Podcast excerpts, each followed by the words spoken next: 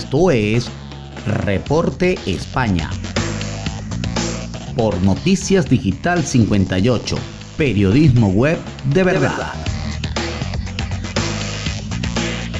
Muy buenas noches amigos, este es el resumen de Noticias Digital 58 transmitiendo desde la ciudad de Madrid, España. Les saluda Gabriel Higuera, CNP 20576. Comenzamos con las informaciones del día de hoy. El Supremo cuestiona el decreto del gobierno que le da la última palabra sobre las restricciones tras el estado de alarma.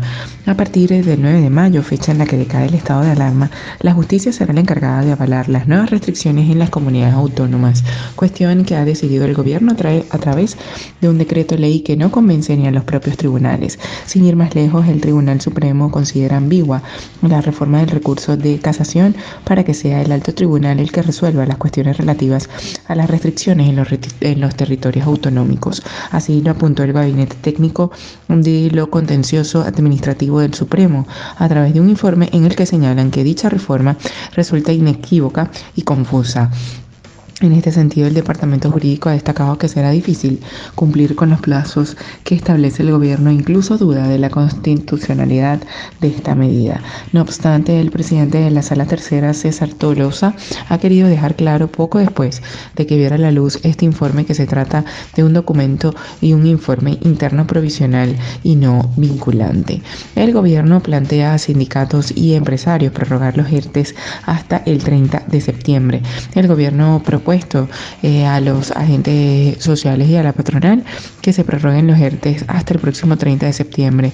Ahora sindicatos y em, patronal tendrán que pronunciarse en la negociación colectiva. Sería la quinta prórroga desde que se aplicó la primera por la pandemia del coronavirus. Hasta ahora los ERTES estaban prorrogados hasta el 31 de mayo, precisamente el mismo mes en el que termina el estado de alarma. Así, en la anterior prórroga, los trabajadores del ERTE seguían teniendo una prestación equivalente al 70% de la base reguladora y se había renovado por otros seis meses la cláusula de mantenimiento del empleo. Estas son las tres modalidades del ERTE que ya venían funcionando en los últimos meses. Los destinados a medio centenar de sectores ultraprotegidos, particularmente afectados por la pandemia, y empresas vinculadas a su cadena de valor, los de impedimento de la actividad y los de limitación. Estos dos últimos pensados ante restricciones adoptadas para frenar el coronavirus. Y ya para finalizar, España bate un nuevo récord de vacunación mientras la incidencia vuelve a bajar en toda España, es salvo en Cataluña. España ha vuelto a batir un nuevo récord de vacunación al inocular 574.014 dosis en un solo día, lo que eleva un total de 15, 18,5 millones de inyecciones administradas desde el principio de la campaña.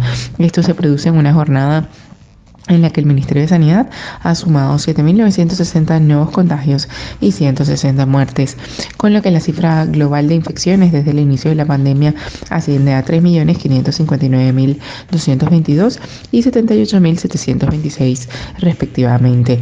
Además, la incidencia acumulada a 14 días continúa descendiendo en todas las autonomías, salvo en Cataluña, y se sitúa a nivel nacional en 202 eh, casos por cada 100.000 habitantes. Esto es todo por el día de hoy. Recordemos que somos Noticias Digital 58, siempre llevándoles la mejor información para todos ustedes. Recuerda que el COVID no es un juego. Utiliza la mascarilla, lávate las manos con frecuencia y mantén una distancia segura. Desde Madrid, España, se despide Gabriel Higuera. Feliz noche.